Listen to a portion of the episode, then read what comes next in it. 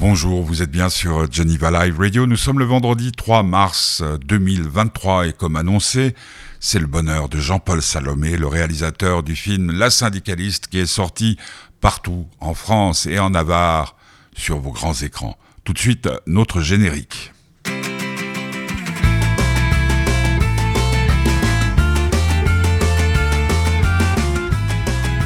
Jean-Paul Salomé, rencontré le 14 février, et oui, le jour de la Saint-Valentin au Café de la Paix. À la fin du repas, il a déjeuné avec Jean-Yves Glore, à qui vous devez pas mal de toutes ces rencontres que vous pouvez partager avec moi. Café de la Paix à Genève, donc le 14 février, jour de la Saint-Valentin, je me répète, le restaurateur a eu la gentillesse de nous mettre à un endroit à disposition qui était bien agréable. Il y a du bruit, bruit de fond, mais ça c'est autre chose. Euh, alors, euh, Jean-Paul Salomé, c'est un réalisateur, il a fait les braqueuses, la grande fille, restons groupés, Belphégor, les femmes de l'ombre, Arsène Lupin, Je fais le mort, La Daronne et donc la syndicaliste dont nous parlerons après la première pause musicale de cette émission. C'est lui qui l'a choisi. Euh, j'ai eu l'occasion de le joindre par WhatsApp euh, ou non, non, non, non, non, c'était euh, par Instagram. Et donc il a choisi cette chanson. chanson que tout le monde connaît et qui va très très bien illustrer le film La syndicaliste. Tout de suite, c'est Clara Luciani avec La Grenade.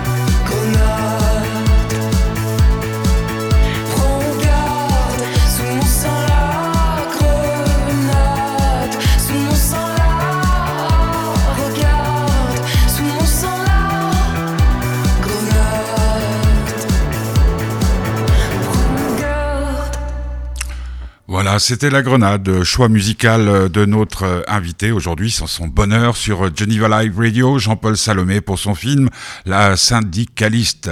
Donc euh, à l'affiche de La syndicaliste, on retrouve Isabelle Huppert, Grégory Gadebois, François Xavier de Maison, Yvan Attal et bien d'autres. C'est l'histoire de Maureen euh, qui, qui est syndicaliste dans une société qui s'appelle Areva, dont vous avez sans doute entendu parler un jour ou l'autre. Il y a eu une grande affaire tout autour de cela.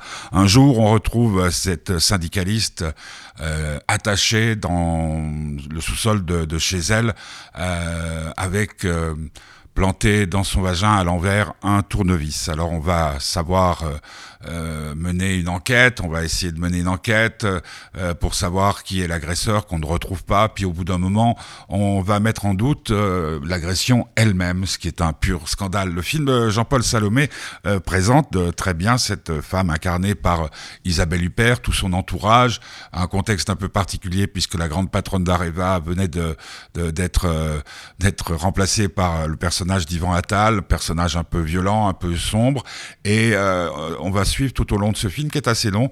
Euh, comment cette femme euh, qui va être accusée de tout euh, va s'en sortir, comment on l'entoure, comment euh, bah, c'est une, une affaire qui a existé tirée d'un livre. Il va tout vous expliquer d'ailleurs, Jean-Paul Salomé. C'est vraiment un film extraordinaire. Au départ, je me disais encore une histoire. La syndicaliste, ça me, me disait pas beaucoup. D'ailleurs, je vais en parler pendant pendant l'interview. Et puis, euh, j'étais complètement conquiste. Un film vraiment, vraiment qu'il faut aller voir. Un film qui nous présente sous un jour un peu nouveau, mais qui pense, qui on pense beaucoup au grand grand chef-d'œuvre du, du, style d'un homme seul contre euh, l'institution ou une femme. Et c'est du grand cinéma.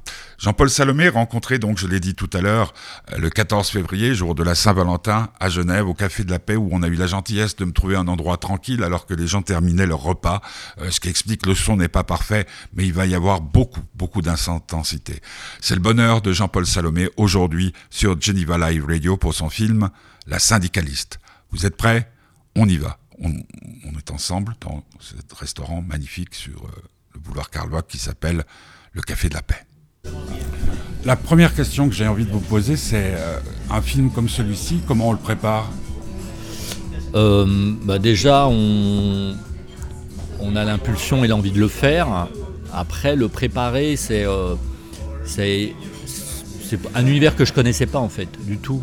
déjà le nucléaire, le syndicalisme, mais il y avait ce livre qui était extrêmement bien documenté.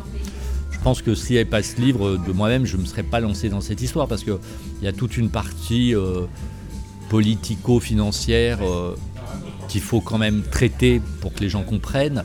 Et moi qui n'étais pas forcément euh, quelque chose que je maîtrisais totalement. Mais, mais, le livre était tellement. Le livre d'enquête de la journaliste Caroline Michel Aguirre, je trouve, était extrêmement bien fait et extrêmement bien documenté. Et déjà construit comme un thriller, ce qui me permettait, moi, de de tirer la moelle de tout ça pour après faire un scénario et faire une fiction à partir de ce fait divers. Mais c'est un sujet brûlant. Oui, oui, oui, bah, euh, bien sûr, c'est un sujet brûlant parce que parce que c'est sur la parole d'une femme, c'est la parole d'une femme remise en doute, c'est c'est c'est pas un film sur le syndicalisme, mais c'est néanmoins un film sur une syndicaliste qui est qui a un portrait assez assez original dans le syndicalisme parce qu'elle euh, c'est quand même, elle est syndicaliste dans le nucléaire avec 50 euh, 000 emplois derrière elle et où elle va vivre une chose assez surprenante et assez rare quand même malgré tout. Donc c'est pas, elle n'est pas syndicaliste euh, chez Renault avec des gens euh, en bleu de travail. donc déjà, elle a une personnalité aussi particulière, Maureen Kearney. Et puis, et puis c'est, ce milieu du nucléaire qui est quand même assez euh, qui redevient en tout cas euh, euh, au centre de pas mal d'intérêts aujourd'hui par rapport à l'énergie et, à ce qu'on a connu, à ce qu'on connaît en ce moment. Donc c'est vrai que tout ça, c'est finalement des choses qui, il y a deux ans, n'étaient pas très à la mode et qui sont redevenues au devant, dans le devant de l'actualité. C'est le livre qui vous a donné l'idée du film, mais qui vous a fait connaître cette affaire. Oui, oui, tout à fait. Je ne connaissais pas cette affaire en fait, mais c'est par hasard, je suis tombé sur le livre.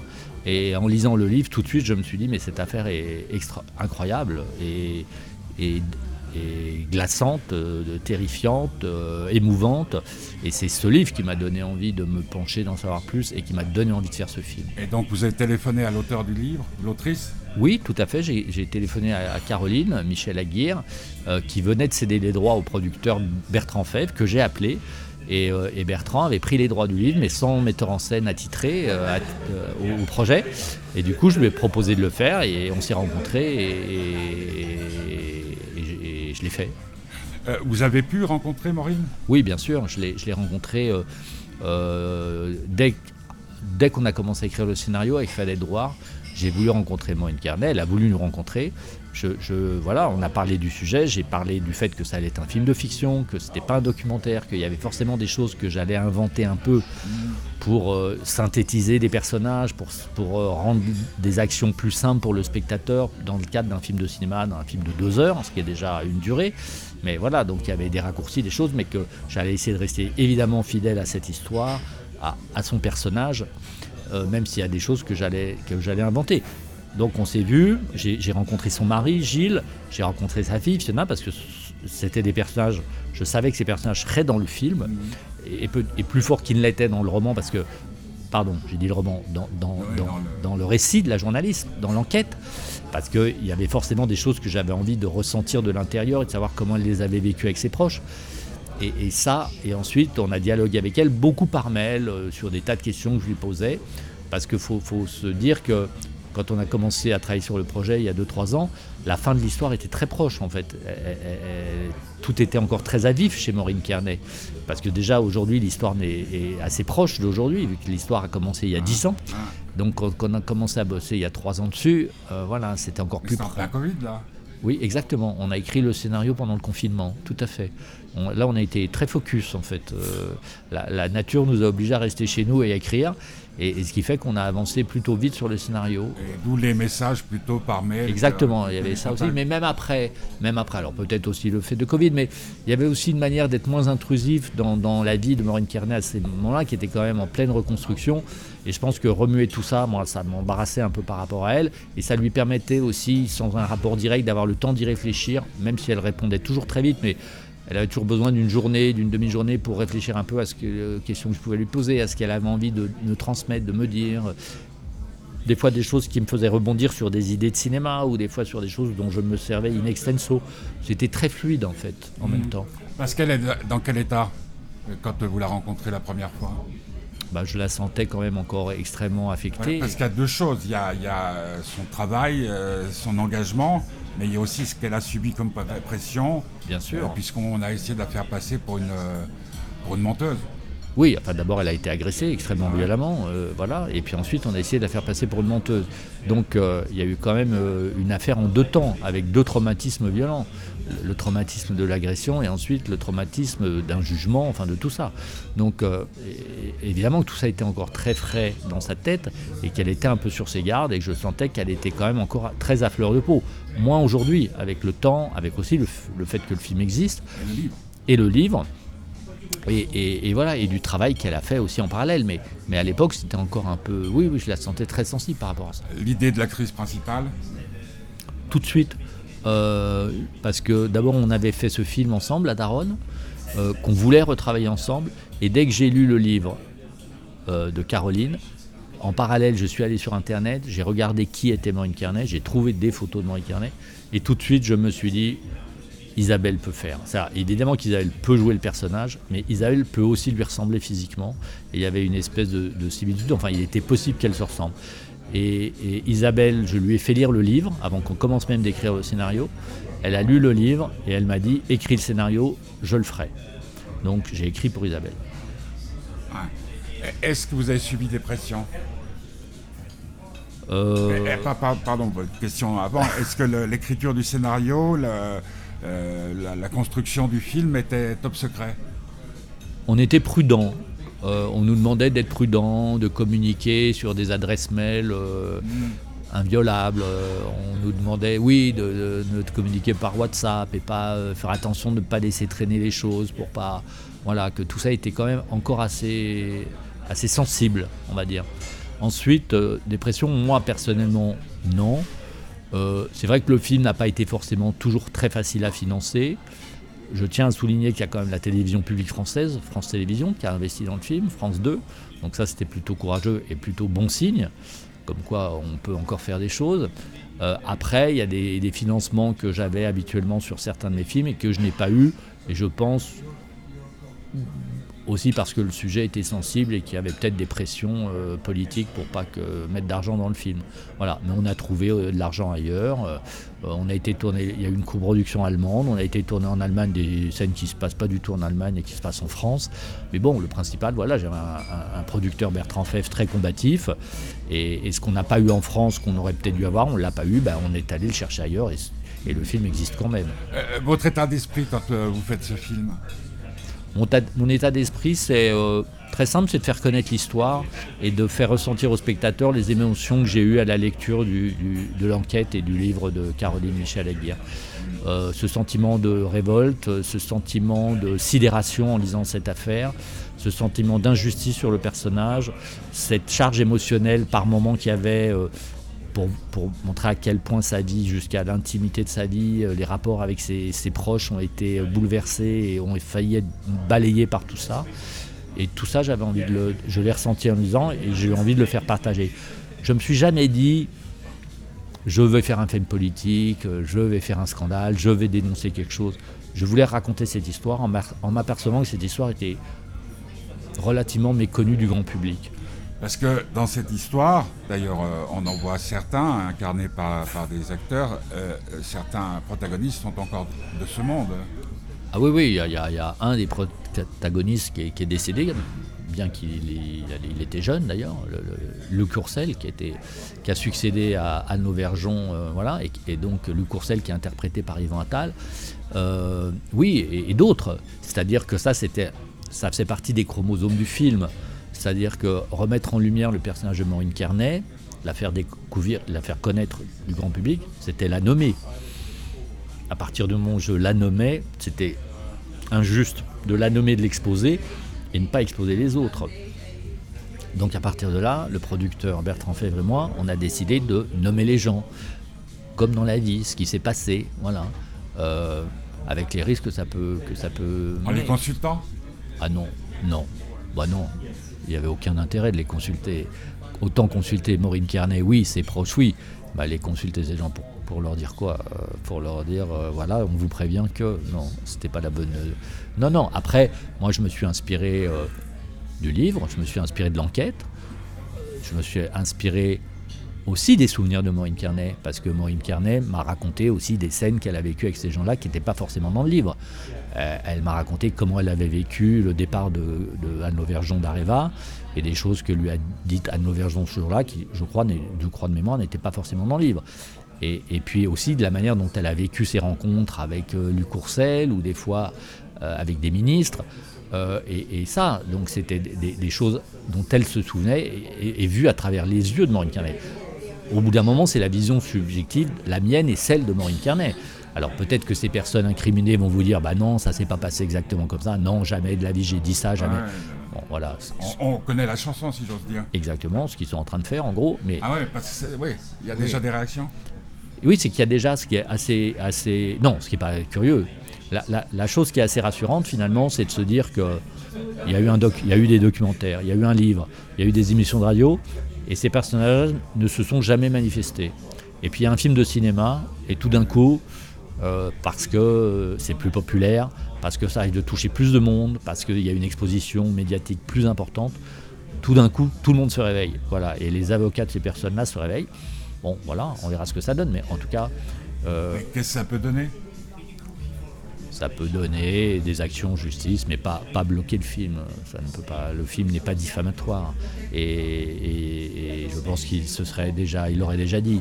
Or, pour l'instant, on n'est pas sur ce terrain-là, parce que c'est compliqué d'interdire un film aujourd'hui. Et, le film, je pense, euh, euh, est ma vision subjective. Et oui, il y a des choses qui sont adaptées de la réalité, mais qui, quand même, sur le déroulé des faits, sur les implications, sur ce qui s'est passé, est quand même souvent en tout cas sur les, les points sensibles et les points forts de l'intrigue, sont quand même à 80% euh, se sont déroulés comme ça. Quoi. Vous avez, pour faire ce film, revu des, les monuments du genre, parce que très honnêtement, moi j'ai pensé, alors ça vient comme ça, des, films de Costa Gabras, des films de dénonciation, d'histoires qu'on connaissait pas forcément, qu'on connaissait autrement. Euh, parce que bah moi j'ai été subjugué par votre film. Oui, oui. Euh, pourtant, euh, je me suis dit tiens c'est un film utile aujourd'hui parce que est-ce que je pensais pas qu'on pouvait parce qu'Areva est cité par exemple. oui oui oui oui. Et, le nucléaire aujourd'hui. Oui, le nucléaire est redevenu un truc sensible, alors qu'il y a deux ans, quand on a commencé à, bosser sur le projet, tout le monde nous disait mais qui ça va intéresser, le nucléaire, l'énergie, où est le problème, c'est des trucs, c'est fini. On voit que c'est pas fini. Mais j'ai pas eu cette vision-là. Hein. Moi, je suis pas euh, un visionnaire et j'ai pas anticipé ces choses-là. Mais c'est vrai que quand vous parliez des références, évidemment, j'ai revu des films de Costa parce que c'était quand même un des maîtres de ça. Euh, euh, évidemment, des, les, films références américains, que ce soit Les Hommes du Président, les films de, de Pacula, L'affaire Pélican, d'autres, Conversations secrètes de, de, Coppola. Et, et, Les Trois Jours de Condor, enfin bon voilà, des films qui en même temps étaient des vrais thrillers, des vrais, des vrais films qui tenaient en haleine et qui attrapaient le spectateur, comme ça fait les Américains, ou même plus récemment euh, Spotlight, un film comme ça, ou d'ailleurs le film de Ozon, qui était très bien sur Grâce à Dieu, qui était même sur une affaire, voilà, et qui était aussi qui dénonçait des choses avec les noms des personnages de l'époque, etc. Parce qu'aujourd'hui, dans le cinéma européen, on n'a plus tant que ça. C'est vrai qu'il y a eu la tradition de Costa euh, et, et aussi de, de, de Yves Boisset, par exemple. Et puis même dans le cinéma italien, où il y avait des cinéastes comme Francesco Rossi ou Elio Petri, et que aujourd'hui, peut-être par une frilosité ambiante de s'attaquer à ce type de sujet, autant les Américains, cette tradition se poursuit, et les Anglo-Saxons, autant chez nous, c'est beaucoup plus rare quand même. Voilà. Bah, on s'est dit, bah, on va remettre un peu les pieds dans le plat et on va se, et, on va euh, euh, et on va retourner dans les, dans les chaussures de ce type de film, dans les pattes de ce type de film.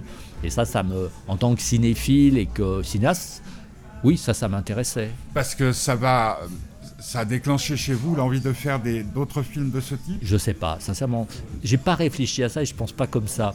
Moi, c'est toujours des coups de cœur pour une histoire. C'est qu'est-ce que je raconte, qu'est-ce que j'ai envie, moi, qu'est-ce que j'aurais envie, même moi comme spectateur, de voir aujourd'hui, qu'est-ce qui me ferait sortir de chez moi, qu'est-ce qui me ferait aller au cinéma?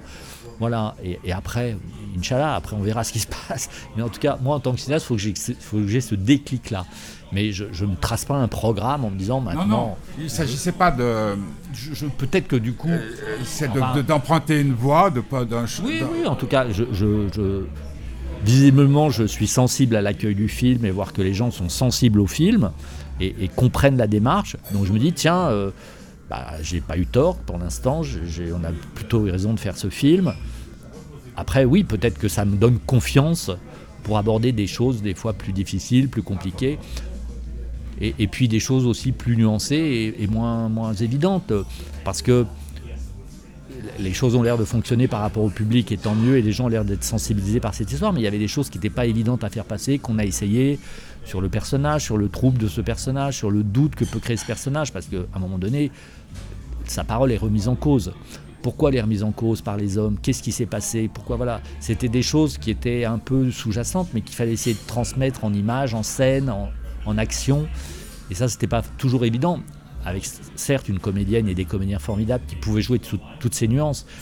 Et, visiblement, le public est sensible à ça et perçoit ces nuances. Ben, c'est gratifiant de voir que les nuances, ça passe auprès du public. Voilà.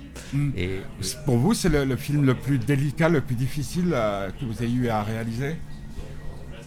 En tout cas, je pense que c'est. Oui, je pense que c'est quelque chose qui est plus complexe que ce que j'ai fait auparavant. Qu'il y a une complexité euh, que, j'ai l'impression d'avoir réussi à mettre en scène et, et, en tout cas à partager avec le, avec le spectateur. Ouais. Parce que c'est ça, euh, pour vous dire la vérité, quand Jean-Yves me parle, la syndicaliste, parce que j'ai pour, euh, pour euh, habitude depuis plus de 45 ans que je fais ce métier, euh, je ne lis pas les articles, je ne lis pas les dossiers de presse, je regarde les films quand il s'agit de films, je lis les livres quand il s'agit de livres, et j'écoute la musique quand il s'agit de musique.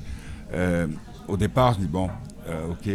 Et j'ai été complètement pris, comme je l'étais quand j'avais 18 ans et que sortaient ces films dont nous avons parlé tout à l'heure. Parce que il y a des rebondissements. C'est presque un film d'action aussi. Oui, mais. Il y a tout dedans. Mais bien sûr, mais. mais... Film d'amour aussi. Oui, bah parce que c'est l'histoire d'un couple aussi, quand même, et d'un couple qui, qui, tient un coup dans un couple comme ça. Qui survit au milieu d'une tempête énorme, et, déjà un couple c'est compliqué, mais là un couple qui survit après ça, c'est chapeau. C'est, moi je suis très admiratif. Donc c'était tout ça que j'avais envie de, sentir, parce que c'est tout ça que j'ai senti chez eux en les voyant. Et, c'était, c'était, c'était ça aussi le cœur du film. J'avais envie de tracer le portrait psychologique de cette femme. J'avais envie aussi de suivre l'itinéraire entre un, un thriller politique et aussi un thriller intime sur qui est, enfin. Voilà ce que je projette de Maureen Kearney, voilà ce que j'ai cru percevoir chez Maureen Kearney. C'est ma vision de ce personnage. Et, et la vision d'Isabelle aussi qu'on a, tous les deux fait ensemble. Et ça, c'était passionnant. Et c'est vrai que, que, que, oui, ça m'a permis d'aller dans des zones dans lesquelles euh, j'étais pas allé jusqu'à maintenant. Et ben pourquoi maintenant? Je ne sais pas. Euh, il y a des choses que j'avais envie de dire, il y a des choses qui me sensibilisaient sur la parole des femmes, sur, sur euh, le fait de femmes agressées comme ça et, dont on met la parole en doute. Enfin, il y a des choses oui, que je voulais faire passer de, ma propre sensibilité et, et, de ma propre perception. Alors, oui, ce sujet m'a ouvert ces portes-là. Euh, le fait que vous ayez travaillé sur ce film dans une période aussi euh, particulière que l'a été euh, la période Covid, ça a changé beaucoup de choses? En tout cas, ça m'a. J'étais concentré sur le motif, comme on dit, donc peut-être que ça m'a fait aller plus loin. Après, je suis pas sûr. C'est peut-être par rapport plus à un moment de ma vie, à un âge, à une expérience, à, à ce que j'ai vécu moi. Je pense que c'est plus ça que le Covid en lui-même. Et puis, la seule chose peut-être, c'est cette fois dans le cinéma. C'est-à-dire que dans un moment où on nous a dit c'est fini, regardez maintenant les gens, c'est les plateformes, c'est plus la salle, c'est plus le cinéma. J'avais envie de faire un film de cinéma j'avais envie de montrer que le cinéma pouvait faire bouger les choses, peut-être plus qu'une série de Netflix, voilà, qui peut être très agréable à regarder, qui peut être très entertainment, qui peut nous faire passer des moments, une heure par soir, très sympa, et pas plus. Voilà, je trouvais que la force du cinéma, c'était aussi d'être dans une salle avec du public, de se poser des questions, d'en parler après, de partager ces émotions-là et d'en discuter en sortant de la salle. Ce qui est quand même pas forcément le, ce qu'on peut faire après, à une série Netflix, même si on en parle un peu à des dîners. C'est-à-dire qu'on en parle différemment. Moi j'ai un fils qui a 16 ans, c'est les. Oui, oui, comment ils appellent ça, les chats à Voilà, bon voilà. Mais je trouvais même que. sur le moment, hein, Je trouvais que, bien sûr, non, non, je, je, ne minimise pas, mais je trouvais que le cinéma avait cette, cette position-là de partager, et, qu'un film comme ça pouvait renouer. Enfin, je ne suis pas là à dire que je suis le sauveur du cinéma, mais, avec des films comme ça, on peut aussi, peut-être, j'espère, redonner le plaisir aux gens, la découverte, d'apprendre des choses, et en même temps que ce soit un film, voilà, euh, qui tient en haleine, euh, qui pendant deux heures euh, vous laisse comme ça, pantois, accroché. Voilà, je trouvais que ça aussi c'était les armes du cinéma et que c'était le moment d'essayer de les utiliser au mieux, quoi. Et, sur vous, qu'est-ce que ça vous a appris? Qu'est-ce que ça a changé? Parce que vous, parliez à un moment donné de ma vie. Parce que euh, d'une manière intime, euh, d'une manière intime, je dirais que le film est dédié à ma sœur, qui est décédée peu de temps avant le tournage, et qu'en fait, son itinéraire, même s'il est éloigné, comprend des similitudes avec celui de Maureen Carnet et que je l'ai découvert très peu de temps. Je l'ai même découvert au moment où j'étais en train de préparer le film. Et que c'est quelque chose, je pense, de l'intime que je pressentais au fond de moi. En gros, qu'elle avait été victime d'une agression sexuelle, qu'elle a été broyée par le monde des hommes, y compris dans le travail. Ma, ma soeur travaillait à Genève, en fait. Ma soeur travaillait à Genève. Elle a travaillé dans un monde très dur de traders et ça l'a broyée. Voilà, qui était un monde d'hommes. Donc elle. Je pense que quelque part, elle a eu ces pressions-là et que ça l'a ça l'a tué quoi plus ou moins et, que je l'ai pas perçu tout de suite je ne l'ai pas compris tout de suite mais j'ai finalement compris a posteriori pendant que je préparais le film pourquoi aussi j'avais été vers ce sujet c'est-à-dire que c'est pas tellement moi qui suis allé vers le sujet c'est finalement le sujet qui est venu à, le sujet qui est venu à moi et, inconsciemment je suis allé tête baissée dans ce truc là voilà donc je pense que du coup j'y ai mis de moi bien sûr et, et et ça, d'ailleurs, on en a parlé avec Isabelle. Euh, parce qu'à un moment donné, j'en ai parlé quand même, de manière assez précise. Et, Isabelle l'a perçu. Et je pense que la, la, vulnérabilité du personnage l'émotion que je voulais qu'elle transmette, parce que je, moi j'étais ému par ça. Voilà, elle l'a faite aussi. Aussi parce qu'elle sentait qu'il y avait cette nécessité pour moi de le faire. C'est très étrange, vous, croyez ou vous ne croyez pas. J'ai senti qu'il y avait un autre personnage dans le, dans le film, mais ce que vous venez de me dire. Oui, oui, parce que en plus, euh, en plus euh, physiquement, euh, ma sœur était assez proche aussi de ce type de femme. Voilà dans la version femme petite, menue, mais en même temps extrêmement énergique, extrêmement intelligente, extrêmement et qui et qui droite, droite et qui rentrait dans l'art des hommes tout le temps, tout le temps, tout le temps. Plus jeune ou plus âgée que vous? Elle était plus âgée, elle a quasiment l'âge, elle devrait avoir l'âge qu'a Maureen Kearney aujourd'hui, euh, à deux ans près. Ouais, Et je pense qu'il y a eu ça, il y a eu ça qui évidemment était important pour moi, et que, mais que j'ai compris en cours de route. Voilà. Euh, juste une dernière question. Le livre, vous êtes tombé dessus par hasard Ah oui, ça par hasard, ça par contre. Vous, un, tweet, euh, un tweet. Ah. J'ai lu un tweet qui annonçait la sortie du livre avec un résumé de trois lignes. Et dans ces trois lignes, je ne peux plus vous dire quelles étaient ces trois lignes, mais dans ces trois lignes, je me suis dit, waouh, il y a un truc là, faut que je lise. Et j'ai tout de suite euh, appelé l'auteur, elle m'a envoyé le livre qui n'était pas sorti, et j'ai lu dans la journée ou l'après-midi ou le matin, le lendemain, enfin dans les 24 heures, j'ai lu le livre. Ouais. Des moments comme ça dans la vie.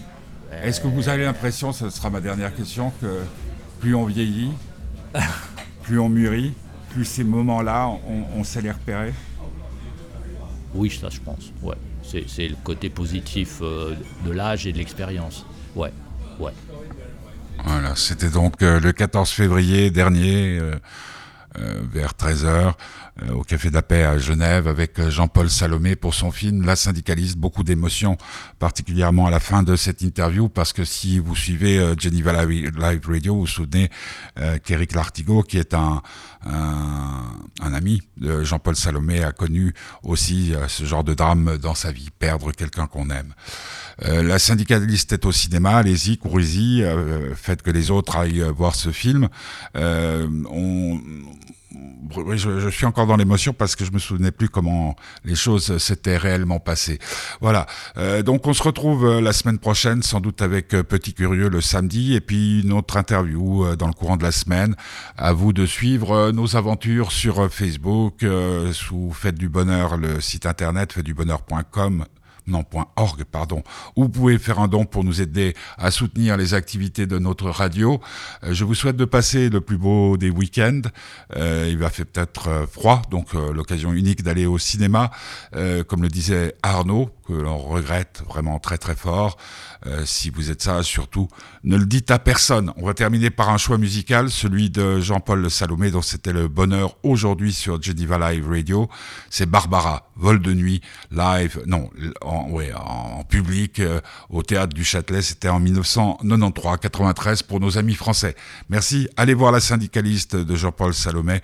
Merci pour, euh, pour votre ou de fidélité. Ça, ne, ça me va droit au cœur. Vol de nuit, c'est au Châtelet en 1933, 93 avec euh, Barbara.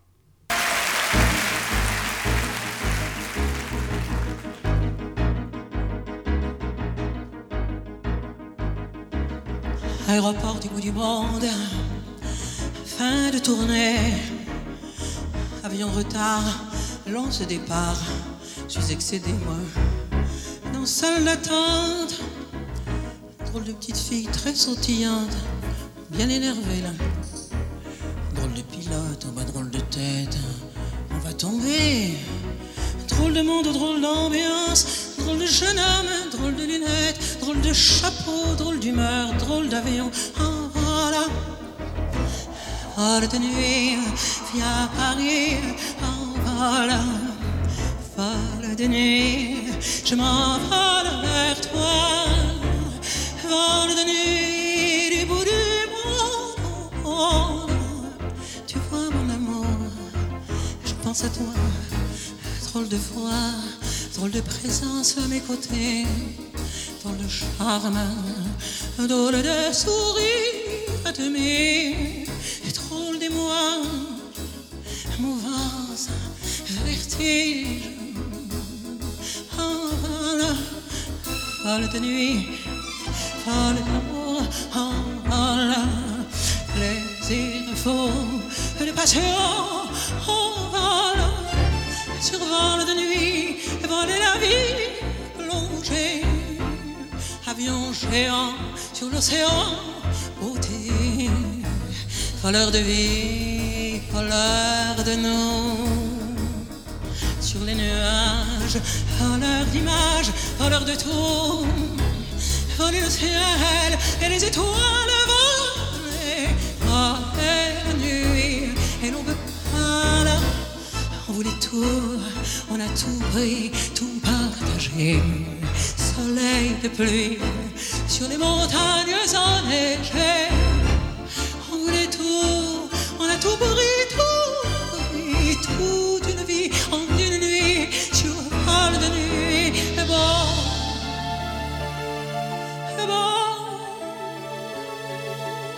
tout cet amour, tout cet amour, tout cet amour